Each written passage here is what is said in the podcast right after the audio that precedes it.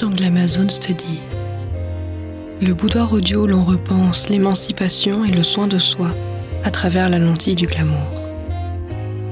Je suis Aline, maîtresse des lieux, entrepreneur et performeuse. Ma mission est de vous guider vers la redécouverte de votre audace, en proposant des pistes de réflexion et de nouvelles perspectives sur l'affirmation de soi, les injonctions héritées de notre environnement et les clichés du développement personnel. Dans cet écran audio, nous évoquons des sujets aussi tabous que transformateurs, tels que la créativité, la sensualité, le féminisme, les émotions ou encore l'identité.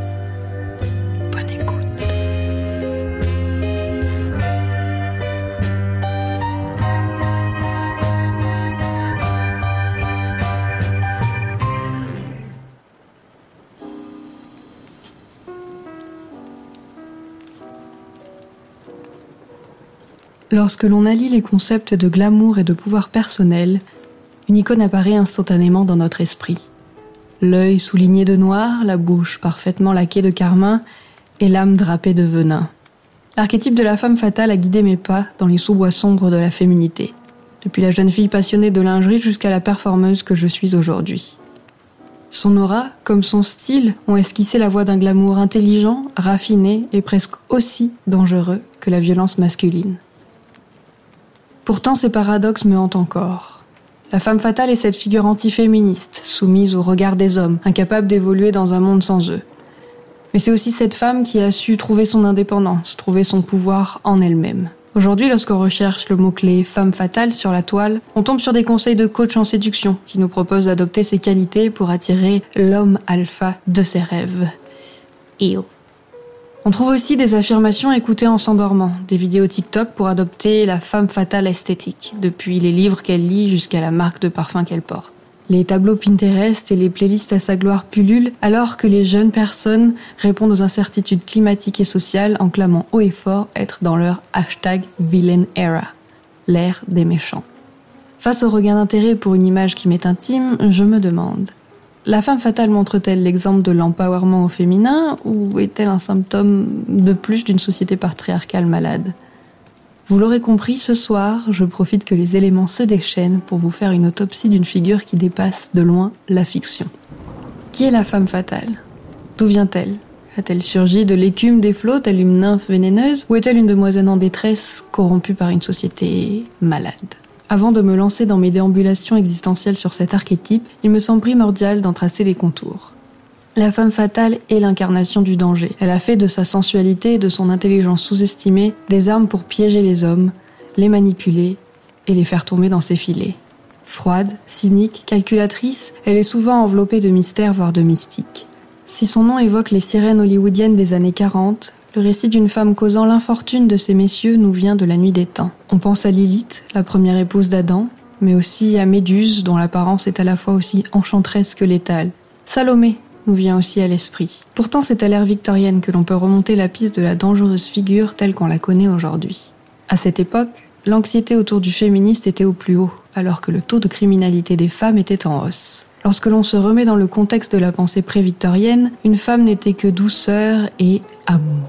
Il n'était donc pas naturel qu'elle puisse être en colère ou dangereuse au XVIIIe siècle. Les femmes dangereuses étaient perçues comme des anomalies elles étaient rejetées. Et lorsqu'une vague de meurtres domestiques perpétrés par des femmes a déferlé sur l'Angleterre, les femmes sont devenues cette figure de veuve noire dans l'imaginaire collectif. Malheureusement, la vérité était bien plus sombre. L'extrême pauvreté et l'apparition des assurances-vie conduisit les ménagères à empoisonner leurs enfants et leurs proches pour survivre. Ensuite, à l'époque romantique, nombreux sont les poètes qui ont écrit sur les figures de femmes fatales issues des mythes et légendes, peut-être à cause de leur fascination pour le sublime. Vous savez, cette expérience transcendante de voir quelque chose à la fois beau, mais aussi puissant et effrayant. On en retrouve tous les indices dans le poème de John Keats, La belle dame sans merci. Dans la culture, la femme fatale se matérialise en 1915-1919 sous la forme de Theda Bara, une actrice américaine souvent citée comme le premier sex symbole de notre ère. Avec ses rôles de femme orientalisante qui faisaient écho à un regain d'intérêt pour l'ésotérisme et l'exotisme, elle a porté à l'écran des figures aussi puissantes que dangereuses comme Cléopâtre, Salomé ou encore Méduse. Avec leurs yeux charbonneux et leur peau d'albâtre, ces actrices de la Fox ont été justement surnommées les vampes. Le terme issu de vampire est tiré d'un poème éponyme de Rudyard Kipling. Le premier vers a donné son nom à un film de 1915 qui met en scène un homme dont une femme séductrice, incarnée par Teda Bara, précipite vers la ruine. L'ancêtre de notre femme fatale moderne était né. L'âge d'or de la femme fatale se situe sans conteste durant les années 40 avec ce qu'on a appelé rétrospectivement les films noirs. L'ambiance y est paranoïaque à souhait, claustrophobe, désespérée et personne n'a vraiment de code moral. Ces œuvres apparaissent alors que la structure traditionnelle de la bonne famille américaine est chamboulée par la dépression de l'après-guerre et la réorganisation de l'économie américaine. Les femmes avaient dû s'extirper de leurs conditions pour participer à l'effort de guerre. Elles avaient travaillé et s'étaient débrouillées sans l'intervention des hommes. Au retour du combat, ces derniers s'inquiétaient grandement de ce qu'elles allaient faire de cette nouvelle indépendance en dehors de la maison. Allait-elle rejeter le foyer et la maternité complètement? Avait-elle été infidèle durant le conflit ces angoisses ont donné des personnages féminins puissants et dangereux comme Barbara Stanwyck dans Double Indemnity, Anne Savage dans Détour ou encore Lauren Bacall dans The Big Sleep. La femme fatale est une comédienne née, prête à tout et motivée par l'ambition l'argent ou l'indépendance, contrairement à ses prédécesseuses Vamp. Au fil des décennies, la beauté et l'intelligence de la femme fatale en ont fait une créature pleinement surnaturelle, avec des pouvoirs. Pense par exemple à Megan Fox dans Jennifer's Body, Scarlett Johansson dans Under the Skin ou encore Poison Ivy dans l'univers DC Comics. Littérature, cinéma, jeux vidéo, la femme fatale a élu domicile dans notre culture. Elle était Fistonème dans Skins ou Maddie dans Euphoria, la comtesse de Merteuil dans Les Liaisons dangereuses et Cruel Intentions. Elle est aussi James Bond Girl ou Angelina Jolie. Au fur et à mesure, elle a su illustrer les angoisses d'une société envers ses femmes avec autant d'élégance que de brutalité. Malgré ma fascination, une seule question se pose. Si les hommes sont les auteurs et les réalisateurs de ces œuvres, la femme fatale n'est-elle pas condamnée à être leur créature?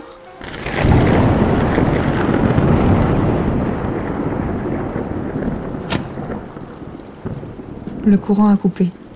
Décidément, les dieux ont décidé de nous offrir une soirée remplie de péripéties. Ils savent faire des secondes qui s'écoulent inlassablement, une véritable aventure romanesque. Je reviens. Je vais allumer ce candélabre tricentenaire pour nous éclairer.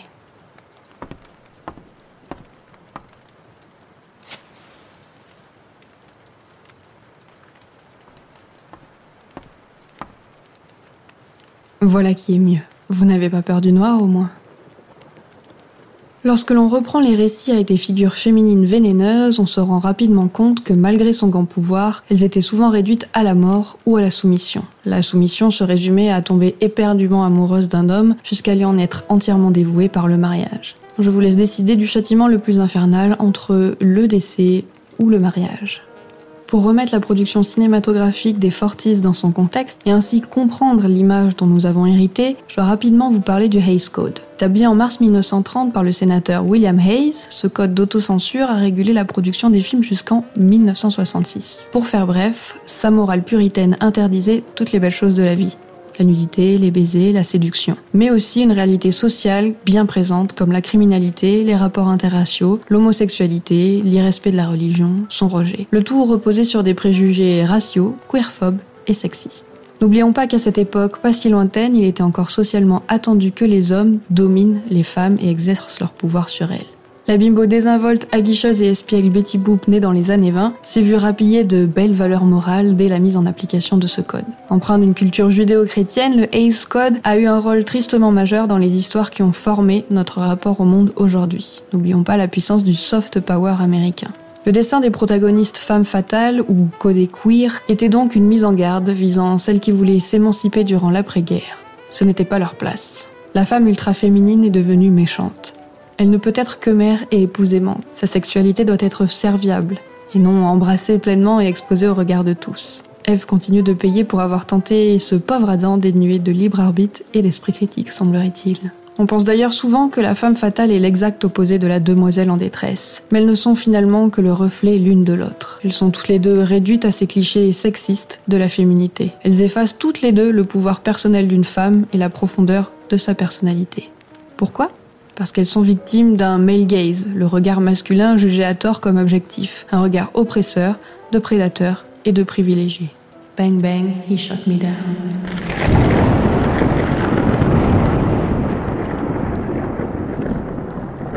Lorsque l'on quitte la fiction, la performance de l'alter ego, on se rend rapidement compte que les femmes fatales de la vraie vie payent le prix fort d'une féminité libérée. Megan Fox ou Amber Rose ont été pointées du doigt. Elles ont perdu des opportunités professionnelles et même lynchées en place publique par des hommes comme par des femmes. On se rend compte que cette indépendance d'esprit, son intelligence et sa beauté viennent dans un cadre durement délimité par le patriarcat. Avec le recul, sa beauté et sa séduction ressemblent davantage à un réflexe de survie dans un monde qui l'objectifie plutôt qu'un signe de liberté absolue. On peut alors se demander si les outils du maître peuvent réussir à démanteler la maison du maître. Est-ce que utiliser la séduction et la retourner contre le patriarcat est une solution? C'est impossible, selon la poétesse féministe et lesbienne de génie, Audrey Lorde. La seule solution pour développer une autonomie vis-à-vis des hommes et de l'hétérosexisme est d'éradiquer le système totalement, ou bien de faire sans. Voilà pour la théorie. Mais concrètement, comment faire? Dans son essai sur le sujet, Michel Mercure propose une autre lecture de la femme fatale. Elle écrit cette tension que provoque la femme fatale ne conteste pas la structure patriarcale, ni ne tente de converser avec elle. Au lieu de cela, elle parle de l'intérieur de la structure patriarcale sans lui faire comprendre sa signification. Exposer cette voix qui a été négligée offre au féminisme une façon unique de communiquer. Ici, au lieu de percevoir la femme fatale comme une figure qui répond au patriarcat et qui s'en sert, l'essayiste nous propose de le voir avec une lentille féministe et de l'apercevoir comme un individu qui évolue loin de ses injonctions.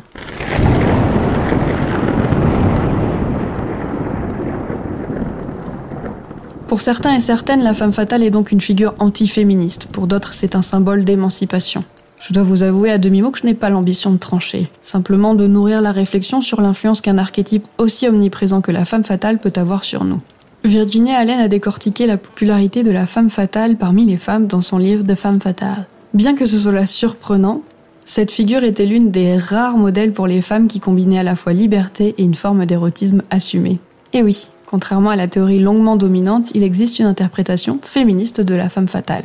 Des enquêtes ont montré que dans les années 40, les femmes fatales incitaient en réalité les femmes à s'intéresser davantage aux films et à aller au cinéma. Les hommes étaient au front, les femmes étaient alors devenues une cible importante pour les studios de production. Les scénaristes se sont alors penchés sur des personnages féminins plus complexes. Ces spectatrices ont pour la plupart ignoré les fins tragiques de leurs films préférés pour apprécier la beauté féminine en tant qu'individu à la mode, sûre d'elle, qui pouvait être à la fois froide, prudente, avide d'argent, mais en même temps mystérieuse, libérée et confiante dans leur sexualité. Elles avaient un esprit vif, elles luttaient pour leur indépendance et allaient activement vers leur objectif. Ainsi, elles ont combiné des qualités à la fois effrayantes et séduisantes. De telles complexités ont fait des femmes fatales des personnages intéressants et aux facettes multiples. Initialement pensée comme une stratégie puritaine pour garder les femmes à leur place, la femme fatale a été peu à peu revendiquée comme une personnification du besoin de la libération féminine et de la libération des peurs des oppresseurs masculins. En se réappropriant le langage et les codes de l'archétype, comme on peut le voir aujourd'hui dans certaines communautés en ligne, on veut attirer à nous son indépendance, sa liberté sexuelle et tout simplement le plaisir épicurien qu'elle peut avoir dans la vie, sans honte et sans compromis. D'ailleurs, puisque nous sommes sur le thème du poison et du vénéneux, laissez-moi vous offrir une cigarette pour clore cette longue conversation.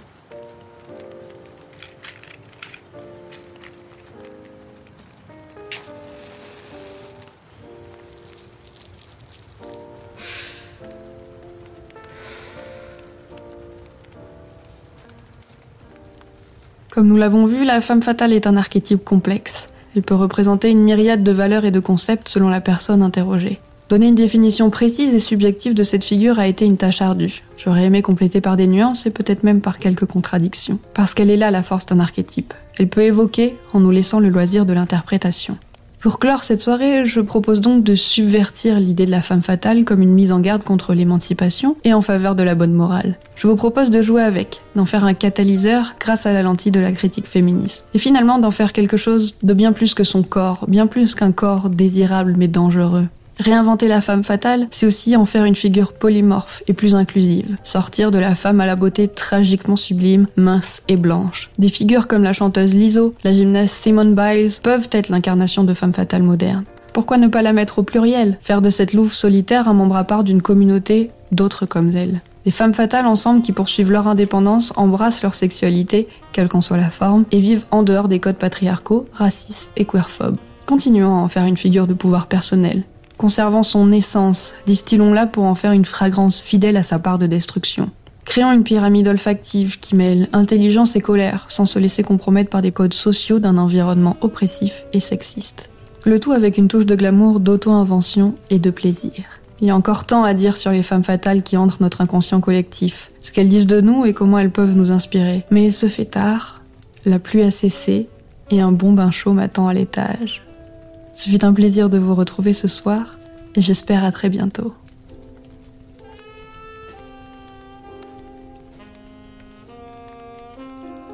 Un grand merci à toutes et à tous d'avoir suivi cet épisode en excellente compagnie. Si cet épisode vous a plu, n'hésitez pas à laisser 5 étoiles et un avis sur Apple Podcast ou Spotify. Quant à nous, je vous donne rendez-vous dans deux semaines pour la réouverture du boudoir. À très vite.